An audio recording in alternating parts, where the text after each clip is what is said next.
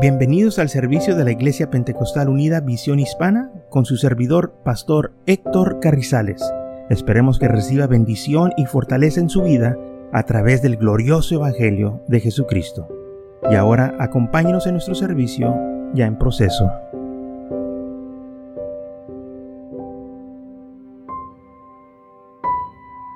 Ok, Mateo capítulo 26, versículo 38 dice, entonces Jesús les dijo, mi alma está muy triste hasta la muerte.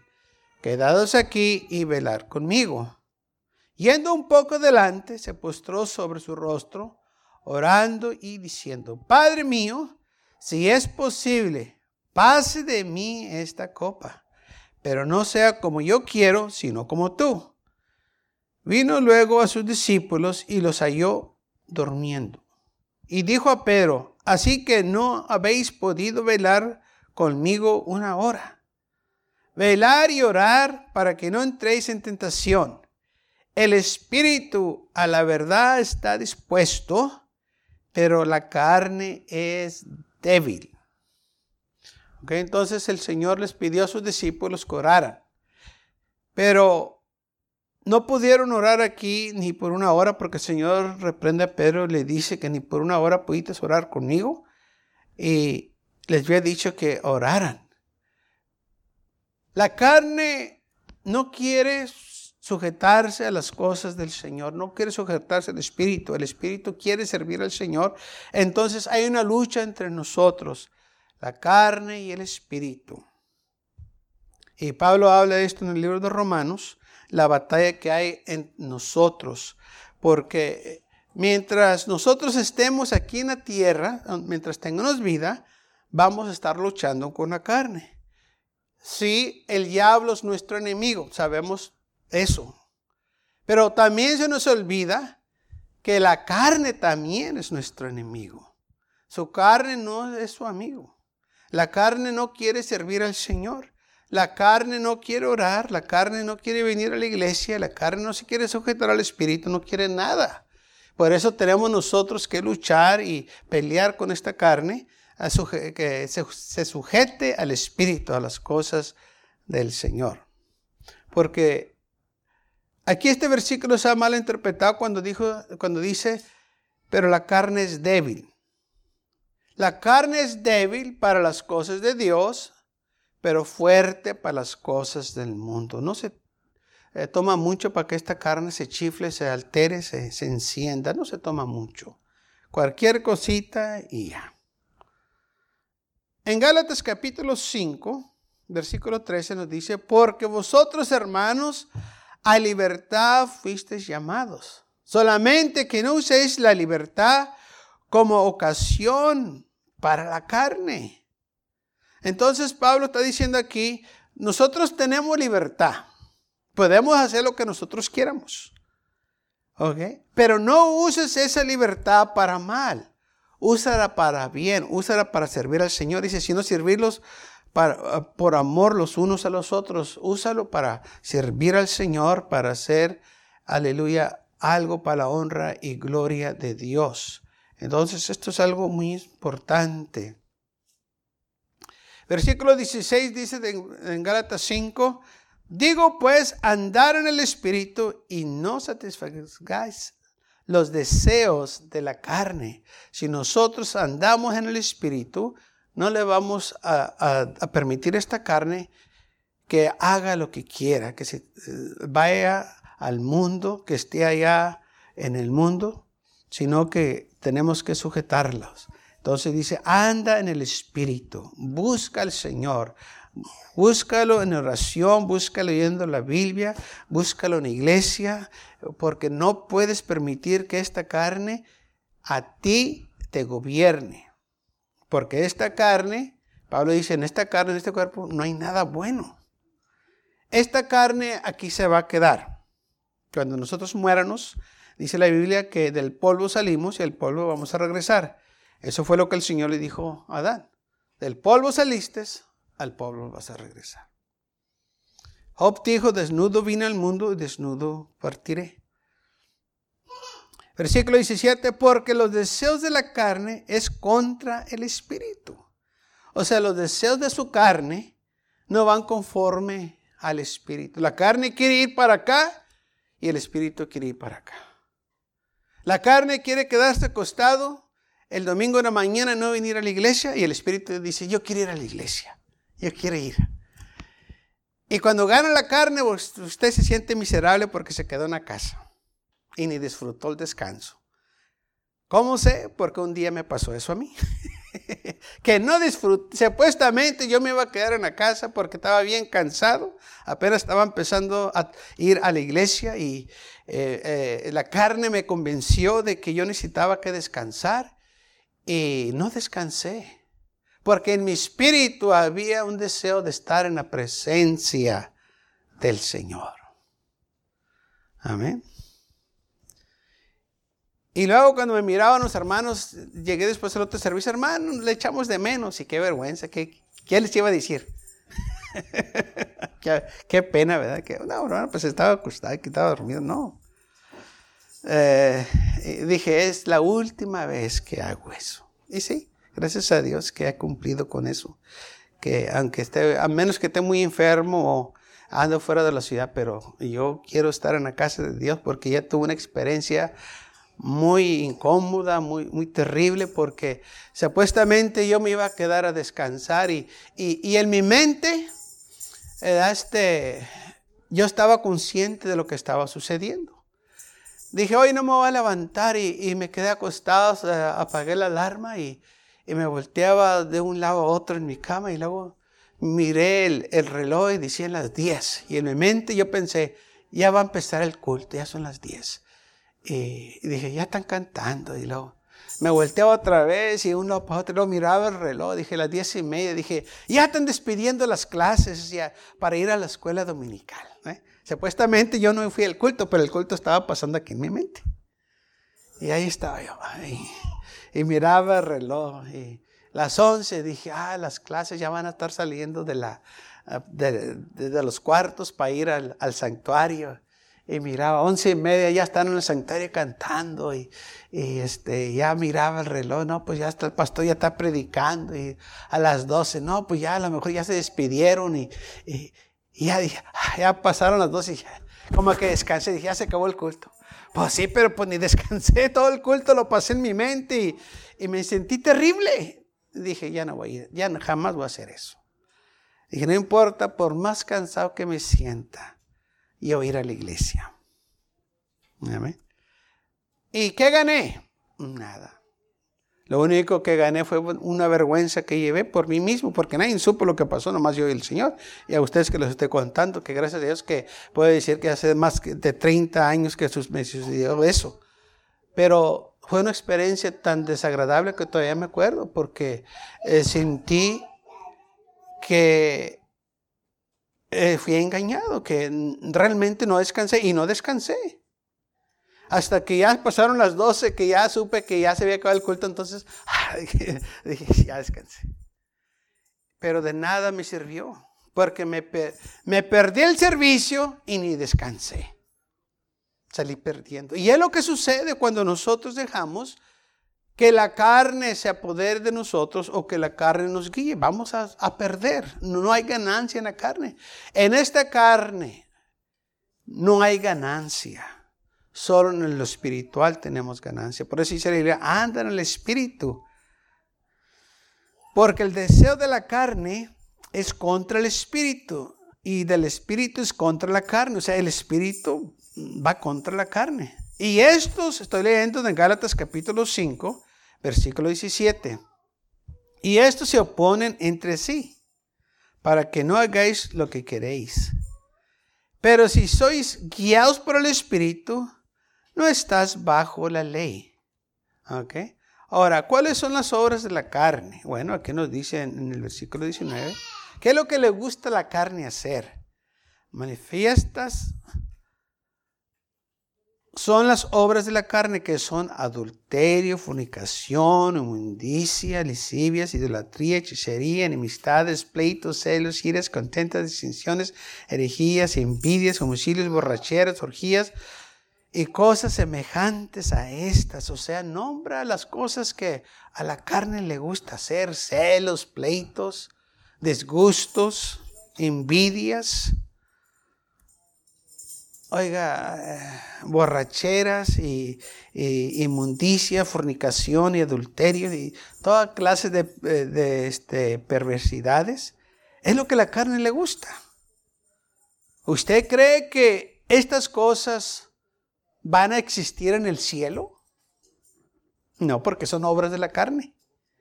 Las obras de la carne son pecaminosas. Por eso dice la Biblia, no hagas estas cosas, porque no te convienen. Ya eres salvo, ya tienes una nueva vida, ya el Señor te perdonó.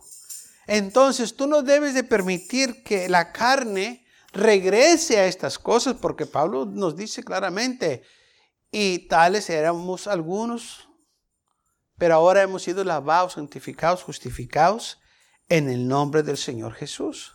Dice, porque los que hacen tales cosas no van a heredar el reino de los cielos. Ok, versículo 21. Porque los que practican tales cosas no van a heredar el reino de los cielos. O sea, los que son guiados por la carne. Mas el fruto del Espíritu, lo que le gusta al Espíritu, es gozo, paz, paciencia, benignidad, bondad, fe, mensalumbre, templanza. Contra tales cosas no hay ley. O sea, nosotros cuando andamos en el Espíritu tenemos paz, tenemos gozo, paciencia, benignidad, bondad, fe. Y, es lo que necesitamos bastante, fe. Amén. Mensalumbre, templanza. Contra tales cosas no hay ley. O sea, no estamos violando nada. Al contrario, al Señor le agrada que nosotros tengamos estos frutos del Espíritu, porque es lo que el Señor le agrada que hagamos, que andemos con gozo, que andamos con paz. Aleluya. Y solo así, hermanos, podemos nosotros tener victoria y gozar nuestra salvación. Yo tengo problemas con aquellos que dicen que son cristianos y todo el tiempo andan enojados. Porque aquí dice gozo, paz. No estoy diciendo que en, veces no nos enojamos, claro que nos enojamos, pero eso es por un momento, no es nuestro estado. Hay unos que ese es el estado de ellos. No le digas nada porque, y, no lo mires así porque sabes cómo te va. Oye, pues entonces, amén. Y, no tienen paz, andan todos nerviosos, ahí andan todos ah, este, preocupados no tienen paz. Y nosotros tenemos que tener paz porque Cristo es el príncipe de paz. Él nos da paz en nuestras vidas. Él nos da la paz que sobrepasa la paz del mundo. ¿Qué quiere decir eso? Que quiere decir que hay paz aun cuando la gente dice, ¿cómo puedes tener paz? Porque el Señor nos da la paz. Y déjenme ponérselo de esta manera. Es paz en medio de una tempestad. Cuando miramos la tempestad está bien fuerte y nosotros estamos tranquilos porque sabemos que el Señor cuida de nosotros. Hay otros que están todos nerviosos, todos asustados, se andan escondiendo, andan corriendo, porque miran la tempestad y no saben qué hacer. Y nosotros confiamos en el Señor. Amén. Y esto es lo que la Biblia se refiere a la paz. Que cuando otros no saben qué hacer, nosotros sabemos qué hacer. Ah, si usted tiene toda la solución. No, no dije que tiene la solución, dije que sabía qué hacer. Bueno, ¿qué va a hacer? O aclamar al Señor. Señor, ayúdame, porque es lo que yo necesito que hacer. Y es lo que usted también necesita que hacer. Cuando no sabe qué hacer, clame al Señor, porque es lo que tiene que hacer. Él es el que va a pelear nuestra batalla. Él es el que está con nosotros. Dijo el Señor, clama a mí y yo te responderé. Así que tenemos que clamar al Señor. Entonces dice el versículo 24, porque los que son de Cristo han crucificado la carne con sus pasiones y deseos. Y si vivemos por el Espíritu, andemos también por el Espíritu. Y así es como vencemos los deseos de la carne. Sujetándonos nosotros a Cristo Jesús, dejando que el Espíritu del Señor nos guíe, no vamos a permitir que la carne se apodere de nosotros, o sea, que nos lleve a aquellos lugares. Porque la carne no piensa en el futuro, está pensando en el presente, ahorita, ahorita. Ok, ahorita se va a sentir bien. Pero que en el futuro, ¿qué hay de las consecuencias del futuro? Porque hay consecuencias. Porque la Biblia dice, la paga del pecado es la muerte. Las consecuencias del pecado es la muerte. Entonces, nosotros tenemos que estar conscientes que hay consecuencias. La carne todo el tiempo, cuando hace algo o practica algo, hay consecuencias. Por eso la Biblia dice, mira, tú tienes libertad. Y esta libertad que el Señor te ha dado es para que le sirvas a Él con gozo, paz, que tengas alegría en tu vida, en tu hogar, donde quiera que vayas. ¿Ok? Y no uses la libertad esta para la ocasión de la carne. No digas, pues lo hice porque la carne es débil. No. Porque eso así no trabaja. Usa tu libertad. O vamos a usar la libertad que el Señor nos ha dado para servirle para hacer morir las obras de la carne. Sí, hay una lucha entre nosotros. Pablo habla de esta lucha en Romanos capítulo 7, versículo 5. Porque mientras estamos en la carne, las pasiones pecaminosas que eran por la ley obran en nuestros miembros, llevándonos fruto para muerte. Pero ahora estamos libres de la ley por haber muerto para aquellos en que estabais sujetos, de modo que sirvéis bajo el régimen nuevo del Espíritu y no bajo el régimen viejo de la letra. ¿Qué diremos pues? La ley es pecado en ninguna manera, pero yo no conocí el pecado sino por la ley, porque tampoco codiciara, eh, conocía la codicia si la ley no dijera no codiciarás. Mas el pecado, tomando ocasión por el mandamiento, produjo en mí toda codicia, porque sin la ley el pecado estaba muerto. Y yo sin la ley vivía en un tiempo, pero viniendo el mandamiento, el pecado revivió y yo morí. Y ahí en, en el mismo mandamiento que era para vida, y a mí me resultó para muerte para que el pecado, tomando ocasión por el mandamiento, me engañó y por él mató. Me mató. De manera que la ley a la verdad es santa y el mandamiento santo, justo y bueno.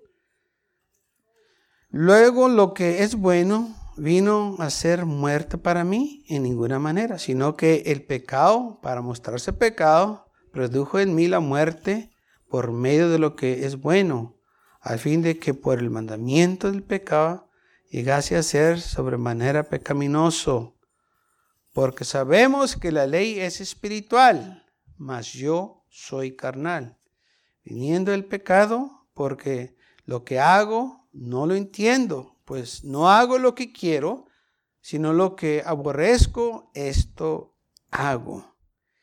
Y si lo que no quiero, esto hago, apruebo que la ley es buena. De manera que ya no soy yo quien hace aquello, sino el pecado que mora en mí.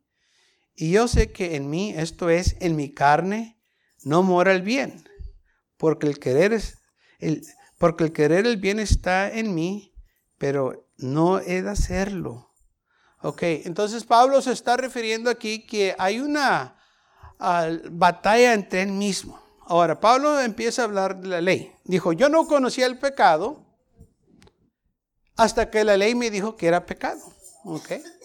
O sea, yo no sabía que si yo tomaba algo de alguien, propiedad de alguien, que lo estaba robando.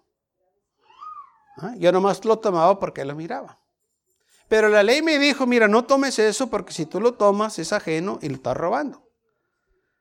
Entonces, ahora si yo tomo eso, pues ahora yo soy culpable porque la ley me está diciendo que soy culpable. Cuando no había ley, pues no era culpable.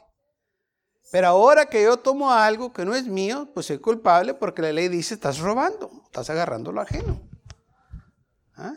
Ahora el enemigo tomó el mandamiento que era bueno y lo usó contra mí, diciendo, ajá, tú nomás, no nomás tomaste eso, sino agarraste aquello aquello aquello aquello. Entonces, eh, tú andas mm, terrible, tú, eres bien malo. Y eso es lo que estaba refiriendo Pablo, que el enemigo tomó la ley de Dios. El diablo también usa la palabra de Dios para traer a nosotros condenación. Porque usa la palabra de Dios para decir, ya ves, dice la palabra de Dios eso y tú no lo hiciste. O sea, ¿para qué te quiere el Señor a ti si, si, si le vas a fallar? Mira, porque la Biblia dice que no hagas esto y el otro y tú lo hiciste. Así que, ¿por qué estás perdiendo el tiempo en la iglesia? Acabo, ya violaste la ley de Dios. Entonces el diablo está usando el mandamiento contra nosotros. Ok, quizás sí le fallamos al Señor. Pero también hay más mandamientos que dice que tendrá Él misericordia en que Él tendrá misericordia. Y que si nosotros hemos pecado, abogado tenemos con Cristo Jesús. ¿Ok? Sí, la Biblia dice que si uno falla, pues eh, fallate pecates. Pero también hay una cosa que se nos olvida, que el Señor puso medios para que nosotros nos reconciliáramos de nuevo con Él. Porque Él sabe que estamos en la carne. Y en cualquier momento puede venir un tiempo de debilidad. Porque muchas veces uno no está buscando las cosas del mundo, pero de repente resultan. Ahí está. Y el diablo toma ocasión de estas cosas. Es porque es la carne. Y muchas veces ni consciente estamos de lo que estamos haciendo. Es como, por ejemplo, ustedes nunca han visto los niños chiquitos, chiquitos que ni saben todavía ni hablar ni nada. Les pone la música y empiezan brinque y brinque como que quieren bailar. Y, toda la gente dice, ay, mira qué bonito está, está. Ok, él no sabe lo que está pasando. Él no sabe qué grupo está tocando, pero él, está brincando, brinque, brinque. Bueno, él no está brincando porque sabe lo que está sucediendo, lo que está pasando. Pero la carne sí. Es la carne que lo está moviendo porque la carne se puede relacionar a esas cosas. El niño no sabe esas cosas. ¿Quién le dijo que brincar y saltara cuando ponen la música? Pues nadie. Ah, pero la carne sí sabe. ¿Por qué? Porque esas cosas de la carne. Y la gente dice, ay, mira qué bonito está bailando. No, es, es lo que estás viendo tú, es la obra de la carne, ni cuenta te das. Para que mires el poder que tiene la carne, aún con los bebés. Y se apodera de ellos, o se apodera de todos nosotros, si nosotros le damos lugar.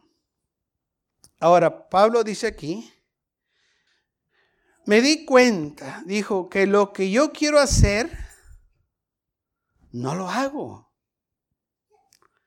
Y lo que no quiero hacer, eso hago.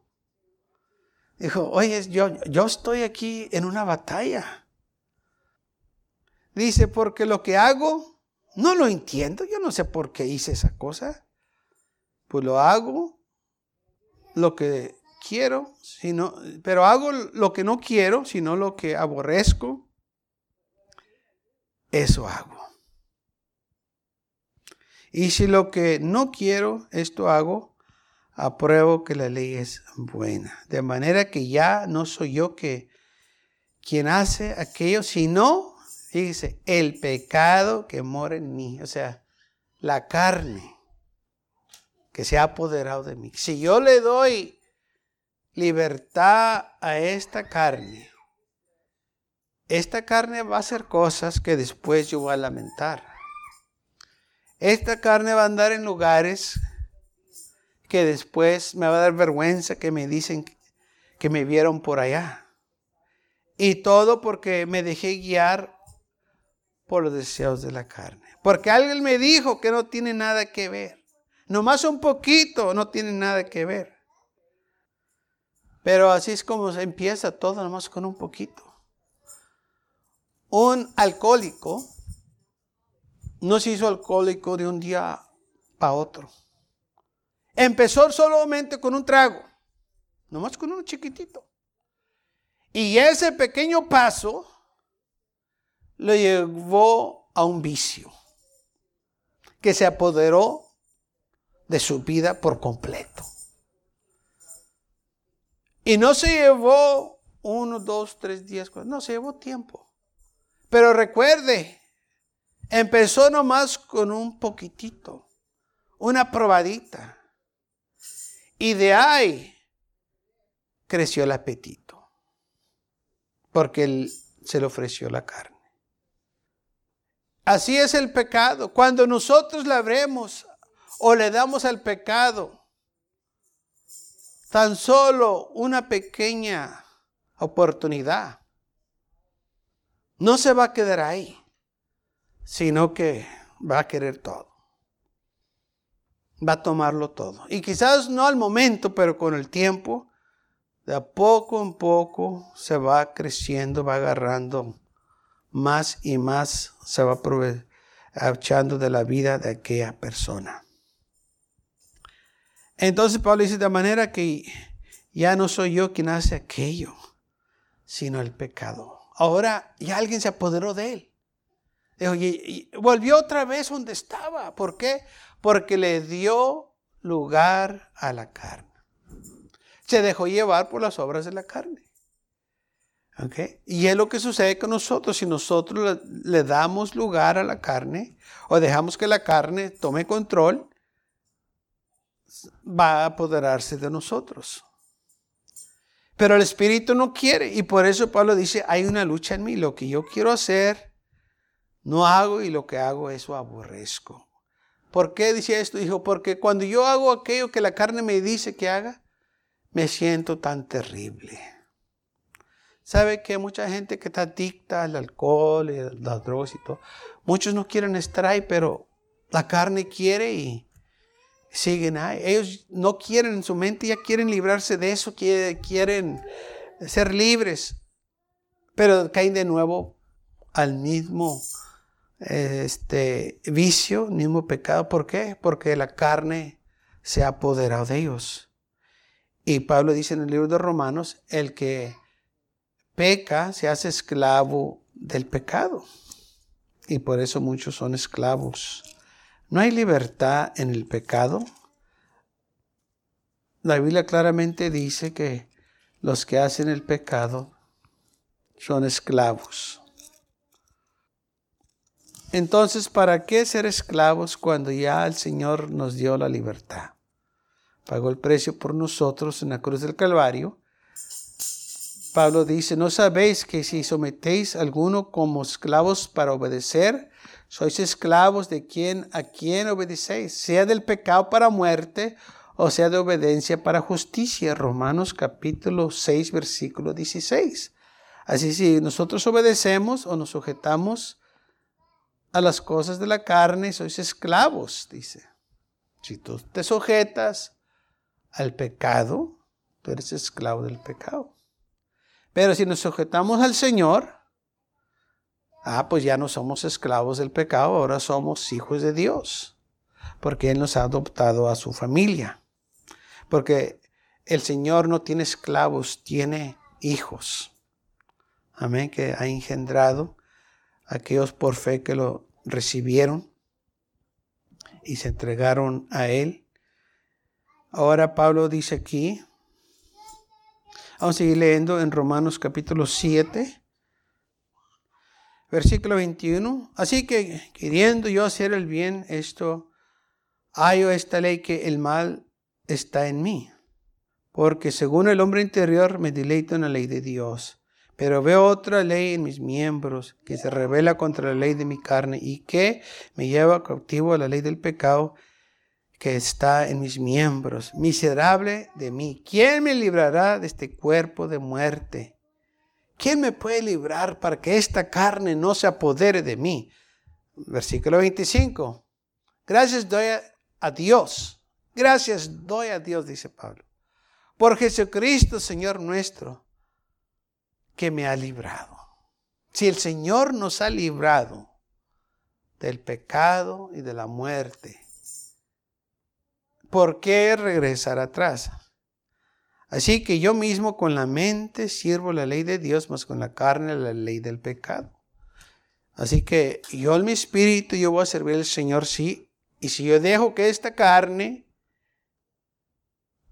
me guíe, pues va a agarrar para el pecado. Así que yo no voy a dejar que esta carne me guíe. Por eso dice la palabra del Señor que seamos guiados por el Espíritu. Romanos 6, Romanos 8, 14 dice, porque todos los que son guiados por el Espíritu de Dios, estos son hijos de Dios. ¿Es la diferencia? Que los que son guiados por el Espíritu de Dios, dice, son hijos de Dios. Pero los que son guiados por la carne.